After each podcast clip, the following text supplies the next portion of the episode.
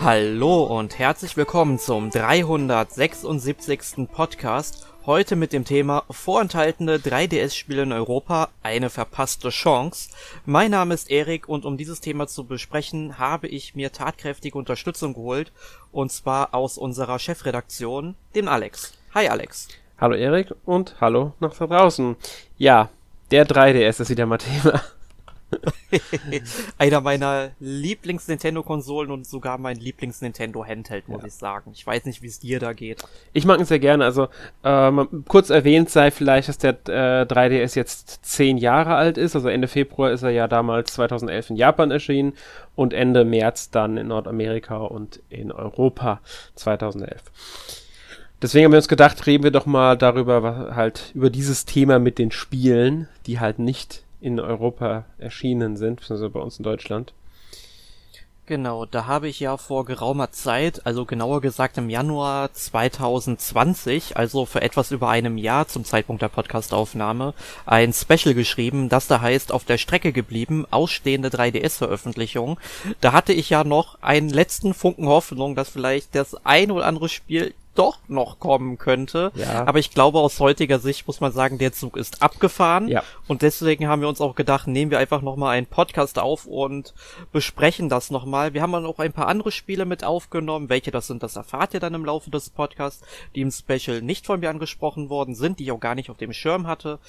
Und ja, dann schauen wir einfach mal, ob wir diesen Spielen, die wir sehr wahrscheinlich, also sehr oder voraussichtlich, wie soll man sagen, die wir definitiv nicht mehr bekommen. Also man kann es ja nicht mehr, man kann es ja nicht mehr komplett ausschließen, aber zumindest auf dem 3DS werden wir diese Spiele hier in Europa sicherlich nicht mehr sehen. Genau.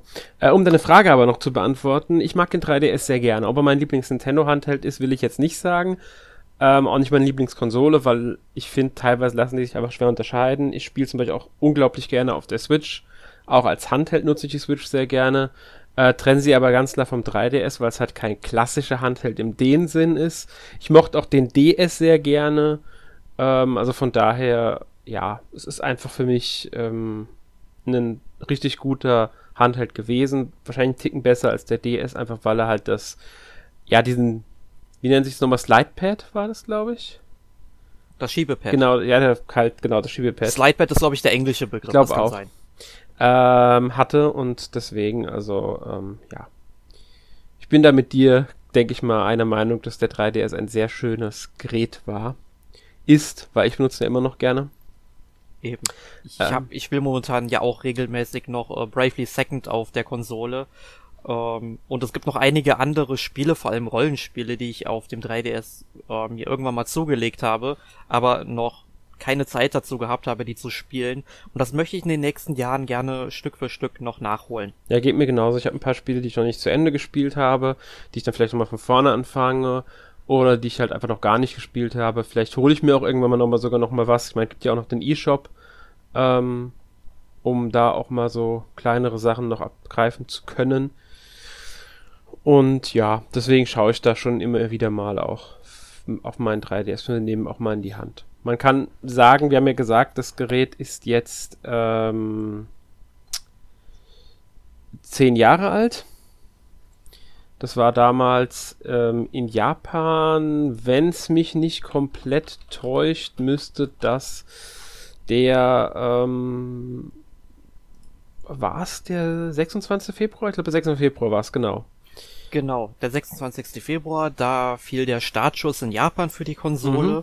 und die hat dann auch lange durchgehalten und ich habe jetzt auch mal recherchiert, so wie ich rausgefunden habe, war wohl der 19. September 2020 die Ankündigung, dass Nintendo die Produktion des 3DS wohl einstellt. Ich weiß jetzt nicht, ob sie die, die Produktion da schon eingestellt haben oder ob sie jetzt gesagt haben, okay, in den nächsten Wochen laufen die letzten Geräte vom Band beziehungsweise mhm. von der 3DS-Familie. Es gab ja den 3DS, dann den 3DS XL, den New 3DS, den New 3DS XL und dann noch den 2DS.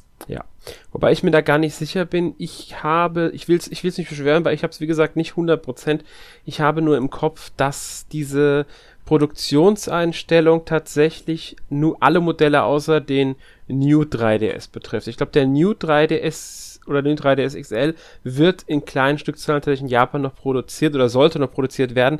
Wo man auch sagen muss, dass diese ganze Einstellung der Konsole, zumindest auch der neueren Modelle, wie jetzt der 2DS und New 2DS, die wohl auch nicht mehr produziert werden, hängt wohl alles auch damit zusammen, dass es eben diese ganzen ähm, Lieferengpässe ähm, gibt, die ja durch äh, verschiedenste ja, situationsbedingte Sachen des letzten Jahres, kann man immer so formulieren, mhm. ähm, entstanden sind. Ich meine, man guckt nur auf die Grafikkarten, auf die PlayStation 5, auf die Xbox Series, äh, zum Teil auch auf die Switch, wobei da die Situation zum Glück nicht ganz so schlimm ist. Ähm, und es hat halt auch den 3DS einfach getroffen, dass äh, die, da hat Nintendo halt dann beschlossen, das Ganze erstmal also zu beenden. Ähm, wobei der eShop, wie schon erwähnt, weiterhin ähm, bestehen bleibt. Genau, da kann man also noch freudig einkaufen. Ja. Man muss sagen, Aber, ja. mit diesen neun, über neun Jahren, die das Gerät damit hatte, ist es ein sehr langer Lebenszyklus. Wobei natürlich eigentlich der Lebenszyklus, wenn man es mal ganz genau betrachtet, schon äh, mit Release der Switch so nach sechs Jahren ungefähr geendet hat. Danach war es ja dann nur noch so, er lief nebenbei. Ja, also ich, ich sag's mal so, der Zeitraum gilt für mich immer so lange, bis die letzten Spiele erscheinen oder erst eingestellt wird, ist eine Definitionssache.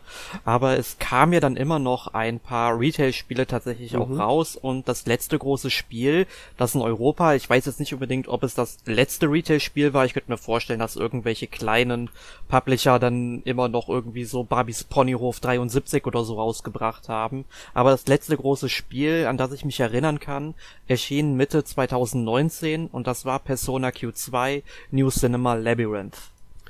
Also ich kann dir sagen, ja, das stimmt natürlich, es war das letzte Spiel, das mir jetzt auch bewusst ist. Ich weiß noch, dass ähm, im September 2019, also nach ähm, Persona Q kam ja dann noch Shakedown Hawaii auf den 3DS. Genau, aber das war ja, soweit ich weiß, auch nur ein Download-Titel. Ich meine auch, nicht, ja. ob es irgendwelche ähm, limitierten Hersteller dann noch eine Cartridge-Version kam, aber das kam definitiv noch in den eShop. Das kann das sein. Ähm, was auf alle Fälle ähm, wohl das letzte Spiel war, das in Europa bisher für den 3DS erschienen ist, zumindest der Liste nach, die ich entdeckt habe. Das ist aber dann auch ein reiner Download-Titel, muss man dazu sagen, war War and Romance Visual Novel.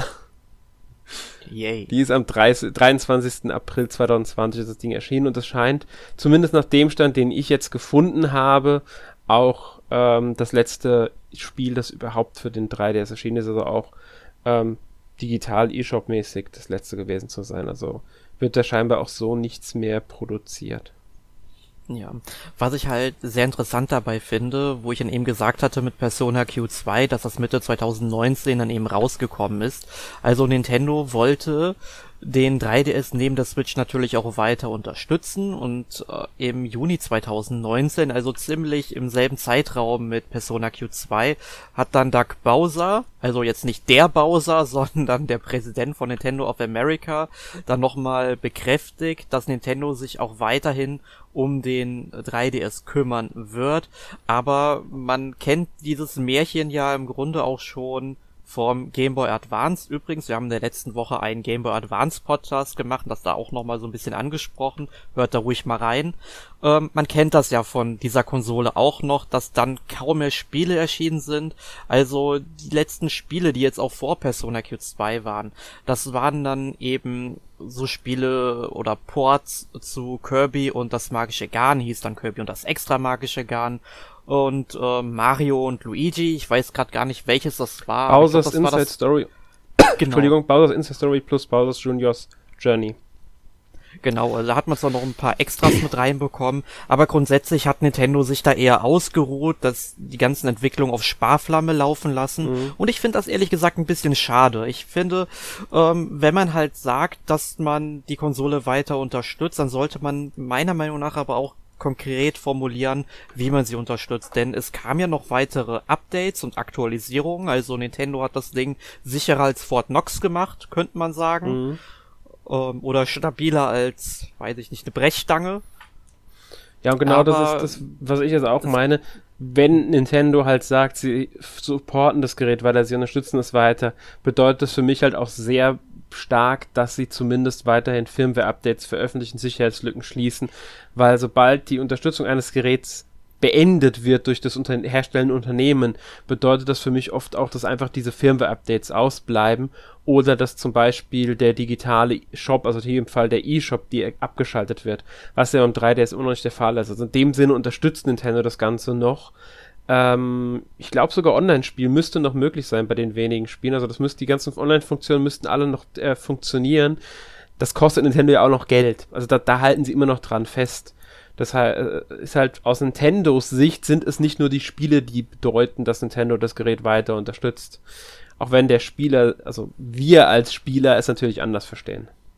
Genau, also der Service ist wesentlich umfangreicher als dauernd neue Spiele zu veröffentlichen. Wie du schon sagtest, halt, das Online-Spiel ist weiterhin möglich. Also Mario Kart 7 oder Smash Bros. for 3DS müsste da weiterhin funktionieren.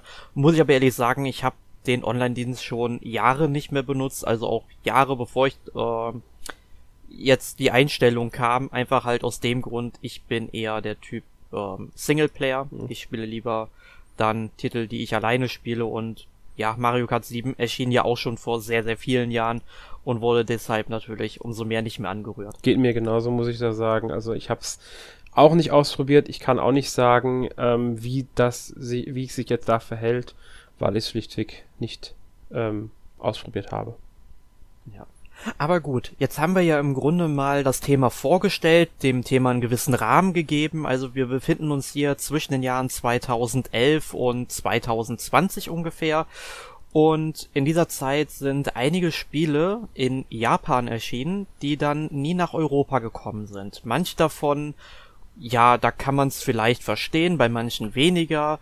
Bei manchen ist es halt etwas traurig, äh, dass die nicht mehr gekommen sind und bei anderen Sachen wieder komplett unverständlich. Ja. Und wir haben das Ganze jetzt einfach mal nach Publishern aufgelistet, die wir jetzt der Reihe nach auch abarbeiten werden.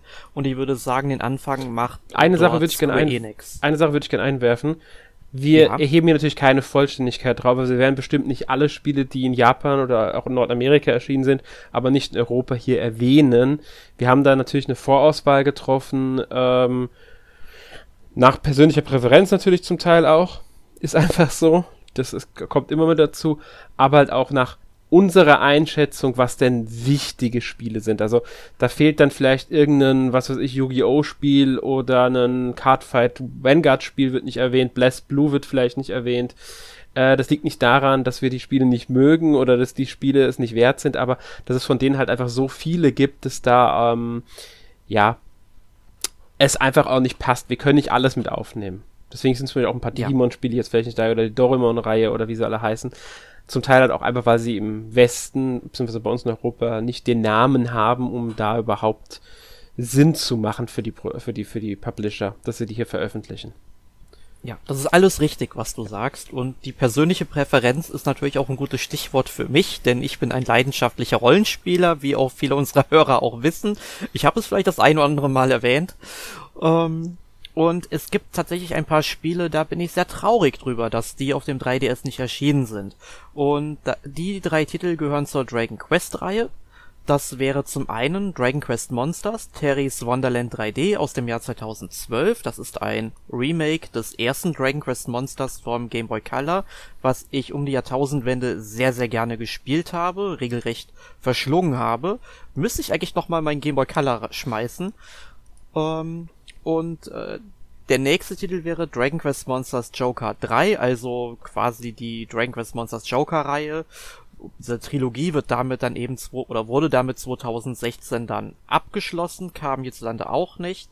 Und der letzte Dragon Quest Titel, der mir persönlich jetzt dann noch in den Sinn gekommen ist, war Dragon Quest 11 aus dem Jahr 2017, aber das haben wir ja dann noch auf anderen Plattformen zum Glück bekommen. Genau, und da kann man mal sagen, also Warum sind sie nicht erschienen? Ähm, ich denke einfach, weil zu dem Zeitpunkt die Dragon Quest-Reihe im Westen nicht stark genug war. Ist sie bis heute nicht, also nicht so stark wie in Final Fantasy zum Beispiel. Dragon Quest Monsters steht, ist nochmal so ein besonderer Fall, sage ich mal. Wer weiß, wie gut sich Dragon Quest Jokers 2 verkauft hat.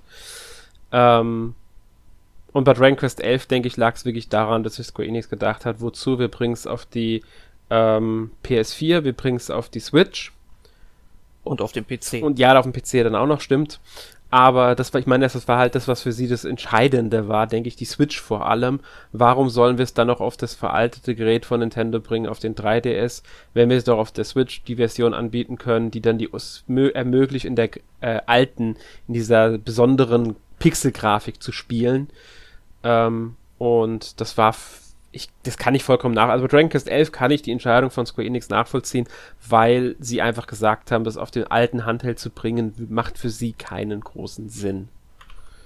Und ich, ich denke mal auch die Verkaufszahlen bei den beiden Dragon Quest Monsters Spielen, also den vorherigen, also Joker und Joker 2 für den DS, die hierzulande rausgekommen sind, die sind da glaube ich auch äh, mit sehr entscheidend gewesen. Genau weiß ich es natürlich nicht.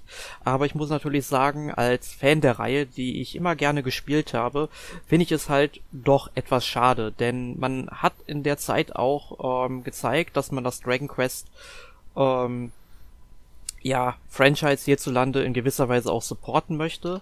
Man hat ja auch ähm, andere Dragon Quest Spiele veröffentlicht, also sowas wie Dragon Quest Heroes 1 und 2 und äh, Dragon Quest Builders 1 und 2 hat man da nochmal neue Wege gegangen.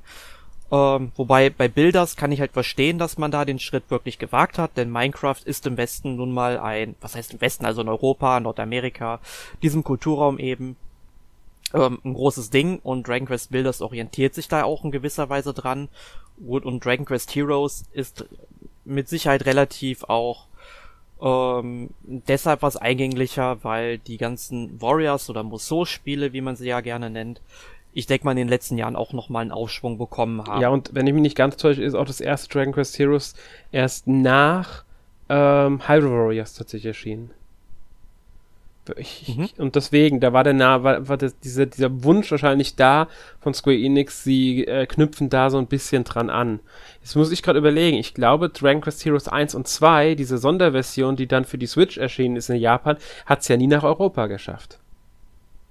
Ja, die ist 2017, glaube ich, schon für die Switch erschienen. Die wurde mit als eines der ersten Spiele auf diesem großen Event mit angekündigt, aber sie ist aber auch gesagt, es kommt in Westen, es kommt in Westen. Ich denke, dass Dragon Quest Heroes sich am Ende nicht gut genug verkauft hat, dass sich Square Enix gesagt hat, es lohnt sich für sie nicht, das Ding zu porten. Es soll eh nicht gut gelaufen sein, muss man dazu sagen. Also ähm, soll ziemlich geruckelt haben. Die Demo, die ich mal angespielt habe auf Japanisch, war nicht schlecht, die war okay, aber ja. Ähm, aber das fällt mir dabei nur auch ein. Also wir spielen halt wirklich auch die ganzen, das werden wir sehr oft sagen, der Erfolg und das Abschätzen des Unternehmens, ob sich so etwas denn im Westen überhaupt lohnt, ähm, hat natürlich oft eine sehr große Rolle gespielt. Genau. Ja. Ähm, aber du hast ja auch noch zwei Titel aus dem Square Enix Portfolio rausgekramt. Welche sind das denn? Ja, das erste davon ist Slime Mori Mori Dragon Quest 3. Ich weiß nicht, ob dir das überhaupt was sagt. Nein, überhaupt nicht. Ich habe von diesem Spiel vorher noch nie was gehört gehabt, mhm. bevor du es in unsere Liste geschrieben hast. Das ist ähm, das ist schon der, der, dritte Teil, wie ja das, äh, der Name sagt. Ähm, das vorherige Spiel hat den Namen, ist für den DS auch erschienen, damals in Japan und Nordamerika und war Dragon Quest Heroes Rocket Slime im Englischen. Ähm, man spielt einen Schleim. Ich glaube, der erste, ich glaube, der erste Teil davon ist auch in Europa erschienen. Es kann sogar jetzt, da bin ich mir jetzt gerade gar nicht mehr sicher, aber es kann sehr gut sein, dass sogar der erste Teil ähm, in Europa erschienen ist, aber ich glaube nicht. Ich glaube, der ist nämlich nur in Japan erschienen. Das müsste ähm, damals für ein GBA gewesen sein. Äh, da gibt es nämlich auch nur einen japanischen Titel von, deswegen wird es da wohl doch keine, es wird keine europäische Version gegeben haben. Es sollte wieder was anderes sein, weil es gibt ja so viele Ableger, dass es manchmal ein bisschen schwer, äh, das auch zu unterscheiden. Ähm, aber das, du spielst halt einen Schleim. Sagt der Titel ja, glaube ich, schon aus. Und zwar in dieser blauen Schleime aus der Dragon Quest-Reihe. Ja, man kennt ihn. Ja. Ähm, Im Gegensatz zu den ersten beiden Teilen, in denen es darum ging, dass man 100 Schleime rettet, geht es jetzt darum, dass man die Schätze des Schleim, äh, des Schleims rettet, des Schleimkönigreichs, was glaube ich rettet, äh, die Rainbow Orbs, also Regenbogen Orbs. Ähm, ja, das Ganze ist jetzt natürlich grafisch ein bisschen besser als auf dem GBA bzw. auf dem äh, DS nochmal. Ähm, es ist auch statt, ich glaube, da im ersten beiden Teilen müssten es Panzerkämpfe gewesen sein, die man ausgetragen hat. Jetzt trägt man halt Schiffkämpfe aus. Sind so Man trifft auf Gegner, dann wechselt es in so eine Ansicht, man schießt sich von ein Schiff ist links, eines rechts, man schießt sich halt so. So genau kann ich es halt leider auch nicht erklären, weil ich es nicht selbst gespielt habe. Ähm, und ansonsten erkundet man auch ein Gebiet, muss da Aufgaben lösen und so weiter und so fort. Also es ist ein Action-Adventure, kann man grob sagen. Und das ist ja, ich schaue mir, ich schau mir gerade auch Gameplay-Material mhm. an. Das sieht ganz spaßig aus, ja. aber man sollte es vermutlich selbst spielen. Denke ich auch. Und das ist halt, äh, es ist halt Dragon Quest, muss man hier sagen. Dragon Quest in Europa sowieso nicht so groß. Es war 2011, als in Japan erschienen ist, also auch noch lange vor dem elften Teil. Und mhm. ich denke, das hat damit reingezählt, dass einfach da die Dragon Quest 3 im Westen nicht erfolgreich genug war. Und das ist ja noch ein sehr spezielles, ähm, ja, spezieller Ableger. Das Wort habe ich gesucht. Spin-off mit einem Schleim in der Hauptrolle. Ich glaube, da sie auch die Vorgänger nicht veröffentlicht haben, hatten sie wohl nie die große Hoffnung, dass das außerhalb von Japan sich überhaupt gut verkauft. Besonders weil das. Also ich habe ja. Ja, ich hatte übrigens gerade noch mal nachgeschaut beim zweiten Teil, so mhm. Rocket Slime, der ist tatsächlich nicht in, ähm, den meinte ich nämlich tatsächlich, aber der ist wirklich nicht in Europa erschienen. Ja. War vielleicht mal angekündigt, aber kam dann doch nicht. Aber Rocket Slime hat mir dann wiederum was gesagt. Mhm. Ja, also ist ein bisschen schade. Ich meine, die, die, wahrscheinlich war der, waren die erst, war der zweite Teil im Amerika nicht erfolgreich genug, so dass sie sich dann auch nicht, ihn gar nicht erst in Europa veröffentlicht haben. Da haben sie im dritten Teil direkt gesagt, es bleibt halt Japan exklusiv.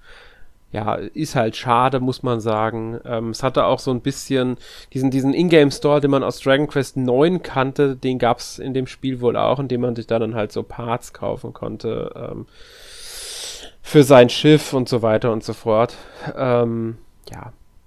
Wie gesagt, es ist ein Spiel, das ich entdeckt habe und da dachte ich mir so, warum nicht ähm, mal hier erwähnen, weil es wäre mal was Interessantes anderes in der Dragon Quest Reihe gewesen, auch wenn ich hier sehr gut verstehen kann, warum es nicht außerhalb von ähm, Japan erschienen ist. Ja. Ja. Das und jetzt darfst du aber unseren Hörern gerne noch sagen, was das andere Spiel ist. Ich, du hast es, glaube ich, aufgeschrieben, Picked Logica Final Fantasy. Genau, Picked Logica Final Fantasy ist, wie der Name ja sagt, ein Ableger der Final Fantasy Reihe. Ähm, entwickelt von Jupiter. Ah, da klingelt's. Ja, das sind die Experten für P-Cross-Spiele. Ich sag nur P-Cross-E, P-Cross-S-Reihe zum Beispiel. Äh, man kennt sie. Und damit kann man sich auch eigentlich schon vorstellen, was Picked Logica Final Fantasy ist ja, ich, ich schaue mir gerade wohl Gameplay-Material an. Es ist im Grunde Picross auf dem unteren Bildschirm muss man dann eben seine Felder füllen und auf dem oberen Bildschirm wird dann eben wie im Kampfbildschirm von Final Fantasy gekämpft. Ja. Genau, es wird als Action-Puzzle-Spiel gerne bezeichnet, ist ursprünglich 2013 schon für Android und iOS als Free-to-Play-Spiel erschienen und kam dann 2017 ebenfalls scheinbar Free-to-Play auf den 3DS. Ähm, ich denke mal, hier wird einmal das Zahlme die Zahlmechanik, wobei das ja gar nicht so ungewöhnlich war, dass es das gibt. Gibt es ja auf dem 3DS auch ein paar Free-to-Play-Spiele von Nintendo selbst. Ähm, aber wahrscheinlich haben sie sich gedacht, das lohnt sich für den Westen dann überhaupt nicht, weil sie hätten halt Texte übersetzen müssen und ja, wobei ein P-Cross-Spiel, denke ich, schon Leute angezogen hätte, zumindest mich. Ja. Ja. Mir fällt tatsächlich noch ein äh, Square Enix-Spiel ein, was wir jetzt gar nicht auf unserer Liste haben. Mhm. Du erinnerst dich ja mit Sicherheit noch an die beiden ähm, Final Fantasy Theater Rhythm Spiele, die hierzulande rausgekommen sind. Ja. Und das gab es in Japan auch mit Dragon Quest. Ach stimmt, hast recht. Das da haben wir schon mal drüber gesprochen irgendwann.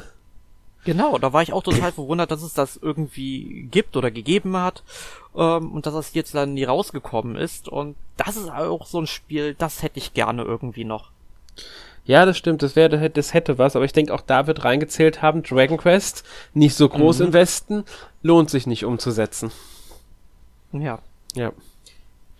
Nee. Es sei hier nur an der Stelle nochmal erwähnt gehabt, aber um, ähm, um nochmal auf dieses Picross-Gameplay zurückbekommen und Picross ist auch hier wieder ein gutes Stichwort, da ist nämlich auch ein Spiel hierzulande nicht rausgekommen. Ja, und zwar von auch Jupiter, nur hier halt jetzt in Eigenregie, ähm, beziehungsweise ja, doch, die haben sie immer auch selbst gepublished, glaube ich, im eShop mit Unterstützung von Nintendo allerhöchstens.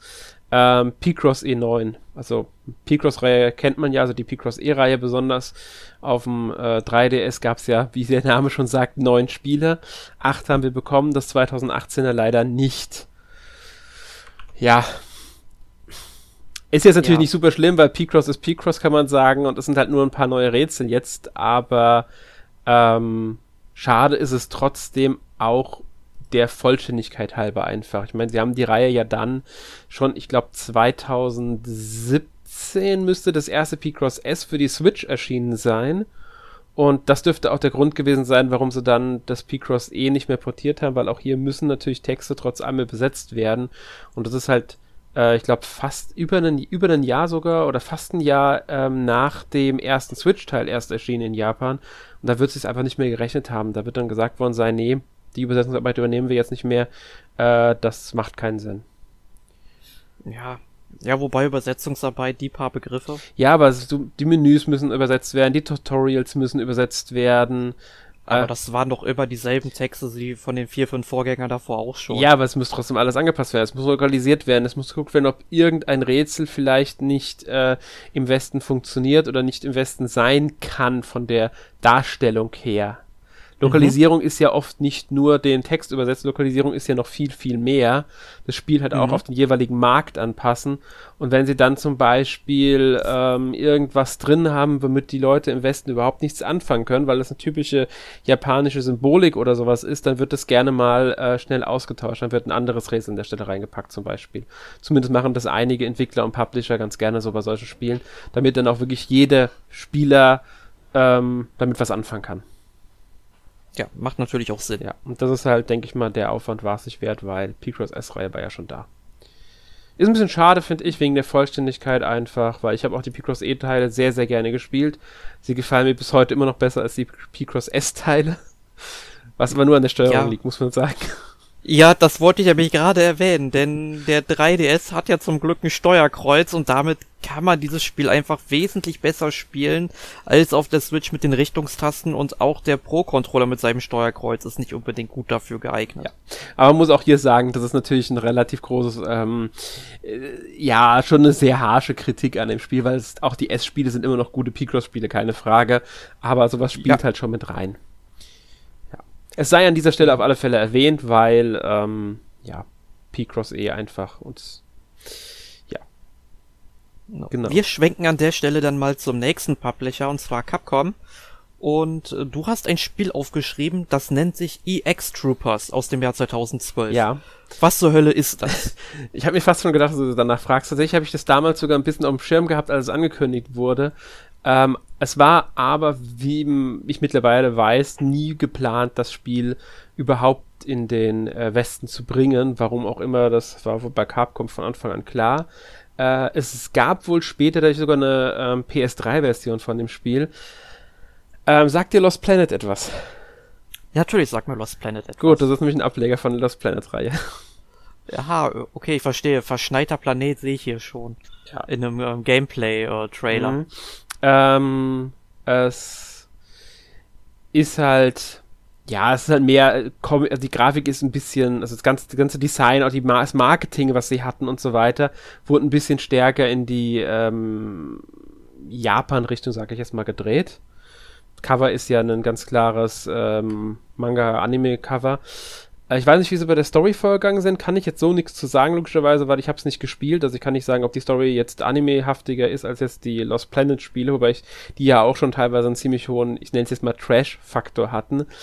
Ähm, interessant finde ich, dass für die Story des Spiels allerdings ähm, Daisato verantwortlich war, der auch Videospiele geschrieben hat. Sowas wie ähm, Resident Evil Revelations war er zum Beispiel daran beteiligt, an beiden Teilen. Oder auch an Ace Combat 3. Aber bekannter ist er eigentlich für Anime. Und da ist er ähm, an Animes beteiligt gewesen wie Cowboy Bebop, Ghost in the Shell Standalone Complex, Eureka 7, Wolf's Rain, äh, Samurai mhm. Champloo, Ergo Proxy, Eden of the East. Also Space Dandy. Also schon äh, Sachen, die man kennen kann, behaupte ich jetzt mal. Ich habe zumindest viele dieser Anime-Serien auch gesehen. Ich auch. Ich, deswegen, also, es ist jemand, den man kennen kann. Er hat zwar nicht alles alleine geschrieben bei den Sachen, er war oft dann halt an Scripts von verschiedenen Episoden beteiligt nur oder hat ähm, am Szenario mitgearbeitet oder sowas, aber er war halt bei diesen Anime-Serien beteiligt und den haben sie halt engagiert für dieses Spiel, für die Geschichte, was ich damals halt schon sehr interessant fand, als es ähm, angekündigt wurde. Außerdem hat das Spiel einige Gemeinsamkeiten, beziehungsweise sie haben wohl Sachen verwendet, die sie vom gecancelten Mega Man Legends 3 ursprünglich geplant hatten. Ja. Ach ja, Mega Man Legends 3 auch so etwas, wo man hinterher trauern könnte. Ja.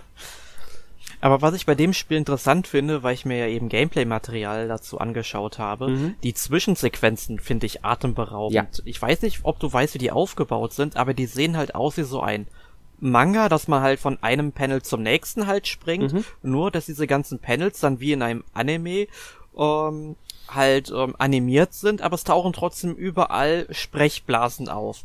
Und ich finde, das ist etwas, das erinnert mich ein wenig an Comic Zone vom Mega Drive. Ja da war es ja im Grunde komplett das ganze Spiel so aufgebaut, dass man von Panel Panel gehüpft ist und dort die Gegner halt äh, verdroschen hat.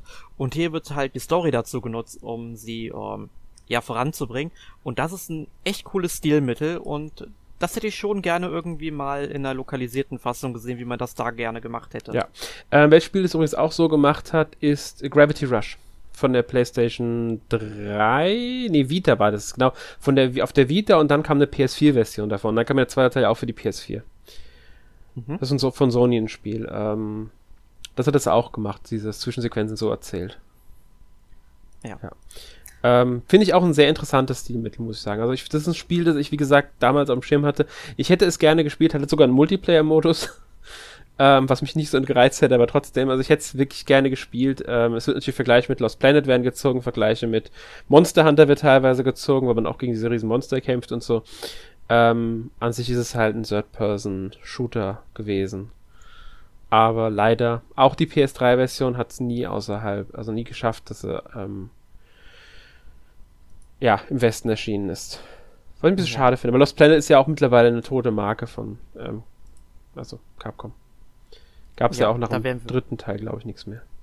Genau, da werden wir vermutlich auch erstmal nichts mehr hören. Vielleicht rebooten sie das Ganze irgendwann nochmal. Glaube ich nicht mehr dran. Das ist 2013 war der letzte Teil.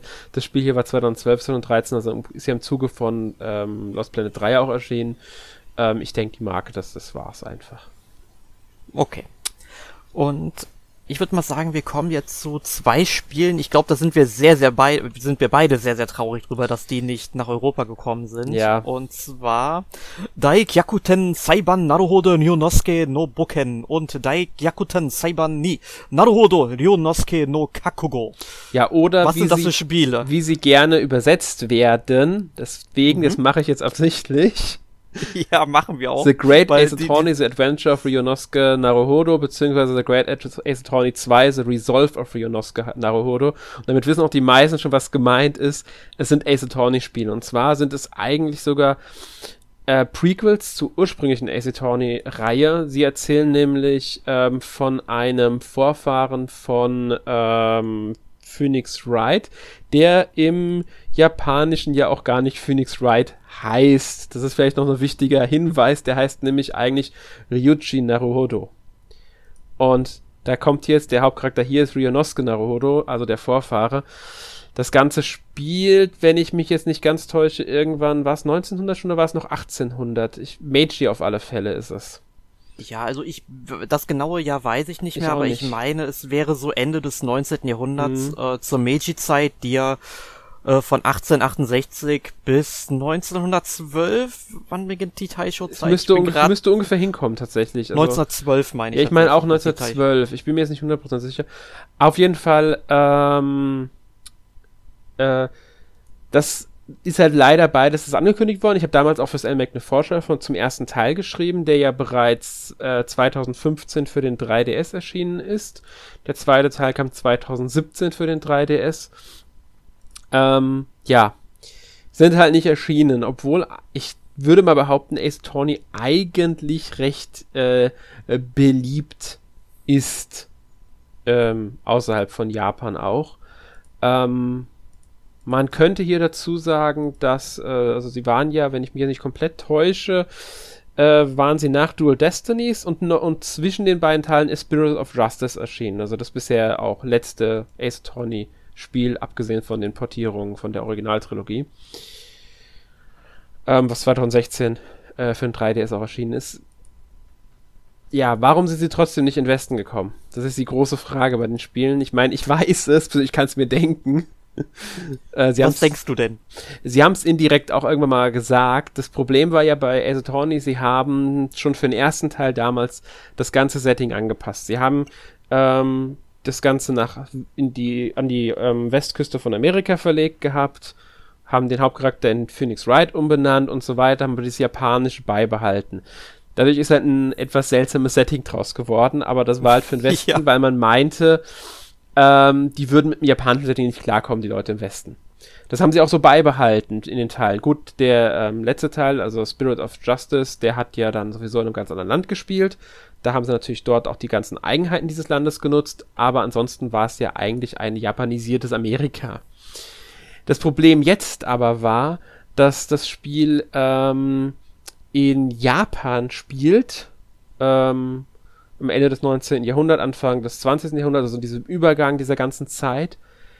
Und hier geht es auch darum, wie, also der Hauptcharakter wechselt, der kommt dann auch irgendwann noch nach Großbritannien und es geht halt um diese ganze Entwicklung des ähm, japanischen ähm, Gerechtssystems. Das hängt da wohl alles so mit, haben sie mit reingebaut.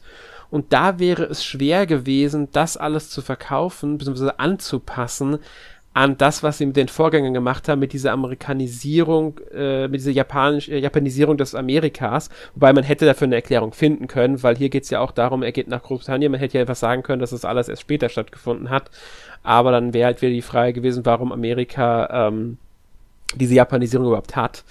Das war halt so das große Problem, das sie hatten und ich glaube, da wollten sie sich die Arbeit schlichtweg nicht für das Spiel machen. Ja, und ich muss halt auch sagen, ich finde es sehr schade, denn ich meine, allein am Setting kann es natürlich nicht gelegen haben, Nein. weil wir haben hier, sag ich mal, in Europa und Nordamerika genug andere Spiele von einem ganz anderen Kaliber schon bekommen, ja. was äh, japanische Spiele angeht. Ich sag nur, man, wie heißt, ähm, wie heißt dieses irre Spiel auf der Wii nochmal mit den ähm, Bodybuildern? Äh, Muscle Marsh, genau. Ja also verrücktes Spiel, also ganz im Ernst. Also da gibt es gibt noch ganz andere Sachen, die jetzt dann erschienen sind. Daran hätte es nicht liegen dürfen. Ähm, ich denke einfach mal, sie wollten sich die Arbeit nicht machen und nicht unbedingt da eine Übersetzung zu anfertigen mit Erklärungen finden und sowas. Man hätte es meiner Meinung nach einfach auch man hätte vielleicht die Namen ein bisschen anpassen können und gut wäre es gewesen. Ich denke, weil ich glaube, alles andere wäre eigentlich kein Problem vom Verständnis gewesen. Ich denke auch, sie hätten es ohne Probleme ähm, irgendwie hätte es klappen können. Das wäre natürlich ein gewisser Aufwand gewesen bei der ähm, Lokalisierung, wie es bei jedem Ace Attorney-Teil der Fall ist, muss man dazu sagen. Die sind alle immer sehr aufwendig, weil sehr textlastig. Es wird halt nicht nur das angepasst, wie man ja weiß, sondern auch andere Sachen wurden immer angepasst, damit es dann zum im ersten Teil geschaffenen Setting passt es hätte man hier eine Lösung finden können, gerade weil es so weit vor den anderen Teilen spielt, äh, wäre das, denke ich, möglich gewesen. Ähm, zumal ja auch ein großer Teil des ersten Teils, wie gesagt, dann in äh, Großbritannien, beziehungsweise zum Teil mit in Großbritannien spielt. Da spielen ja auch Sherlock Holmes und ähm, Watson eine Rolle, beziehungsweise genauer gesagt, die äh, Tochter von Watson spielt eine Rolle in dem Spiel. Und ähm, ich denke, mit nötigem Fingerspitzengefühl und Überlegungen hätte man das hinbekommen, bei beiden Teilen das entsprechend anzupassen, damit es auch klappt hätte, ohne dass es sich zu sehr mit den anderen Spielen beißt. Wobei ich denke, da hätten sich so viele gar keine Gedanken drüber gemacht. Man hätte den Hauptcharakter halt einfach auch Rionosuke Wright nennen können. Oder Rio Wright, wenn sie es noch einfacher gehabt hätten, haben hätten wollen. Ich glaube, der hätte keiner groß drüber nachgedacht, warum der mit Nachnamen Wright heißt, aber aus Japan kommt. Hätten einfach alle akzeptiert, glaube ich, damit. Hauptsache, sie haben dieses Spiel und nicht alle wirklich immer gedacht, okay, der ist ein, Nachf ein Vorfahrer von dem, das hat irgendwas mit dem Namen zu tun, passt. Also da, da hätte man wirklich eine Lösung finden können, denke ich. Genau. Aber ähm, ihnen war halt der Aufwand nicht das Ganze wert. Und da merkt man ja auch, dass die Spiele, also die Ace reihe hat ja insgesamt schon Probleme gehabt. Ich meine, wir hatten die ersten drei Teile, die ja für den GBA, also der erste Teil äh, und zweite Teil, glaube ich, waren es, die für den GBA ursprünglich erschienen sind. Ähm, ich glaube, waren es nicht sogar drei? Kann sogar sein, dass die erste Trilogie, genau. Die wurde später auf dem DS halt erst überhaupt erst veröffentlicht. Und selbst diese DS-Veröffentlichung hat es erst verspätet nach Deutschland geschafft. Die ist in Frankreich schon erschienen, aber in Deutschland noch nicht zum Beispiel, der erste Teil. Und Apollo Justice kam ja dann als erstes DS-exklusives Spiel raus. Ähm, Und danach gab es dann schon den ersten Teil mit Miles Edgeworth, der nur noch auf Englisch erschienen ist und nicht mehr diese deutsche Übersetzung bekommen hat. Mit Ace Attorney Investigations Miles Edgeworth. Der zweite Miles Edgeworth Teil, der danach erschienen ist, der ist ja gar nicht mehr überhaupt im Westen erschienen, der ist ja nur in Japan erschienen. Da hat man dann schon gemerkt, was Sache ist. Und dann kam ja die Trilogy, die später noch in HD geremastert wurde. Dann kam schon Phoenix Wright vs. Ace Attorney. Und dann tatsächlich sechs Jahre nach Apollo Justice kam erst das nächste Phoenix Wright Spiel mit Dual Destinies und das haben sie ja nur noch rein digital in Europa veröffentlicht. Ich glaube äh, sogar auch nur auf Englisch. Ja, auch oder? nur auf Englisch, genau. Die haben äh, nach äh, Apollo Justice wurde kein Spiel mehr übersetzt, außer halt Phoenix Wright versus ähm, äh, Professor Layton versus Phoenix Wright, aber das ist ja nochmal ein Sonderfall gewesen. Aber von den reinen Ace Attorney Spielen wurde keines mehr ähm, ins Deutsche übersetzt. Waren ja dann am Ende die Miles Edwards, das eine Miles Edwards Spiel und halt Dual Destinies und Spirit of Justice, die halt beide rein im, Digi im eShop digital erschienen sind. Ich denke, da wäre es nicht das Problem gewesen, auch ähm, Daik Yakuten Saiban bzw. Great Ace Attorney ähm, als digitale Version mit englischen Texten zu veröffentlichen. Ja. ja. Ich hoffe immer noch drauf, dass sie irgendwann, dass sich dazu durchringen, ähm, vielleicht durch den Erfolg der Trilogies befördert, weil sie haben ja die Trilogy auch erst ohne englische, äh, ohne deutsche Texte ähm, gebracht und dann doch noch die deutschen Texte nachgeliefert. Ähm, also jetzt auf dem Twitch zum Beispiel. Und vielleicht ist das Ding erfolgreich genug, dass sie sich sagen, sie bringen dieses Spiel jetzt doch noch auf Englisch in den eShop der Switch. Ja, das ist auch meine geheime Hoffnung dabei. Aber vom 3DS werden wir es natürlich nie wiedersehen. nein, nein. Da, das können wir ausschließen. Und ebenfalls nicht auf dem 3DS werden wir aller Voraussicht nach auch nicht Inazuma 11 Go 3 Galaxy Big Bang and Supernova ja. Also sprich der letzte Teil der Inazuma 11 Go-Reihe, der in Japan schon 2013 erschienen ist. Wir hingen zu dem Zeitpunkt, glaube ich, noch ein paar Titel von Inazuma 11 hinterher. Da ist uns das halt noch nicht so aufgefallen. Und da gab es ja zwischen Level 5 und dem Unternehmen MSC Technology Systems ein Rechtsstreit. Ja. Und der wurde ja 2018 auch ähm, beigelegt, aber das Spiel ist danach trotzdem nicht mehr gekommen. Ja, das ist, ich denke, das wird äh, auch hier, also erstmal müssen wir den Rechtsstreit vielleicht mal erklären. Ähm, das ganze Problem war damals der äh, Name, das Galaxy im Namen tatsächlich. Und ähm, die haben halt quasi die, darauf geklagt, das ist, glaube ich, in deutschen Unternehmen tatsächlich so gewesen. Ähm, viele haben äh, vermutet, es geht um Samsung Galaxy, aber Samsung hat sich auch überhaupt nicht gekümmert. Sollte man vielleicht auch mal sagen. Ähm, nee, es ging um MSC Technologies, weil die ähm, irgendetwas mit dem Namen Galaxy auch hatten. Ich weiß gar nicht mehr, was es war. Äh, ich glaube, Rechner für Großunternehmen, genau, Rechner für Großunternehmen stellen die ja her. Und die haben da eine Reihe, die Marke Galaxy, und sie hatten Verwechslungsgefahrängste. Was absolut meiner Meinung nach lächerlich ist, ähm, weil wir reden hier von einem Videospiel, das den Untertitel Galaxy hat und von einem äh, Unternehmen, das Computer für Großunternehmen herstellt. Tut mir leid, da ist kein Berührungspunkt da. Das ist einfach nur lächerlich. Dass dieser Rechtsstreit überhaupt so lange gedauert hat, verstehe ich schon mal überhaupt nicht. Da hätte viel früher die Gerichte in Großbritannien, vielleicht war auch der Europäische Gerichtshof daran beteiligt, ich weiß es nicht genau, ähm, einlenken müssen und sagen müssen, hier, sorry, das ist Schwachsinn. Ähm, genauso gut hätte natürlich auch äh, Level 5 bzw. Nintendo, ich glaube, weiß gar nicht, ob Nintendo da noch dran mit drin rumgehangen hat, im Rechtsstreit nicht, aber halt bei der Veröffentlichung hätten sagen können, okay, wir nennen in den, in den Namen in Universe oder was weiß ich was um. Das wäre natürlich jetzt nicht das große äh, Problem gewesen, behaupte ich einfach mal, da schnell den Namen zu ändern, weil ähm, Go war eh die Hauptreihe, um die es da ging, und Galaxy war Untertitel und da hätte man auch genauso gut Universe draus machen können. Und nicht unbedingt an dem Galaxy festhalten. Also das war halt diese Verzögerung überhaupt hinzunehmen und diesen Rechtsstreit hat schon für mich gezeigt, wie unwichtig es ihnen eigentlich war, dieses Spiel wirklich in Europa zu veröffentlichen. Es hat ihnen nicht ja, genug allem, bedeutet. Genau, also vor allem, die hatten 2015 äh, schon das Trademark in Europa beantragt. Mhm. Und dann kam halt der Rechtsstreit und erst 2018 wurde dieses Trademark dann auch wirklich registriert. Ja. Und wenn man auch das schon mal sieht, wie lange es gedauert hat, und ich meine, klar, man hätte es 2018 dann ruhig eigentlich noch bringen können. Ähm, Finde ich halt sehr schade, weil ich auch ein bisschen äh, ein kleiner Fan von der Inazuma 11 Reihe bin. Ähm, ja, aber ich denke mal, bei Level 5 sieht es natürlich auch ein bisschen schwierig aus. Da müssen wir eigentlich auch bei anderen Marken noch drum bangen, ob da überhaupt noch was nach Europa kommt. Ja, muss sagen, es sieht bei denen insgesamt im Unternehmen nicht ganz so äh, überragend aus, ohne jetzt äh, da ohne groß Hinterwissen. Man muss natürlich sagen, man weiß nicht alles, aber schon die Verschiebungen, die da in den letzten Jahren immer wieder waren und die ähm, Aussagen halt von Abgängen und so weiter, das ist halt alles schon ein bisschen auch ähm, auffällig, dass da nicht alles so rund läuft. Ich meine, wie lange ist in der Summe 11 Ares jetzt schon angekündigt? Ähm, ewig. Ewig. Und ich glaube, es ist bis heute nicht erschienen, das Spiel. Ähm, ich meine, es gibt eine, sie haben sogar eine Fernsehserie dazu produziert, ähm, zu Ares. Aber das Spiel selbst gibt es bis heute nicht mehr. Ich glaube, es wird sogar mittlerweile umbenannt ähm, in äh, Great Road of Heroes, damit sie das nämlich, glaube ich, von Ares lösen können, weil der Anime ist mittlerweile auch schon ewig alt.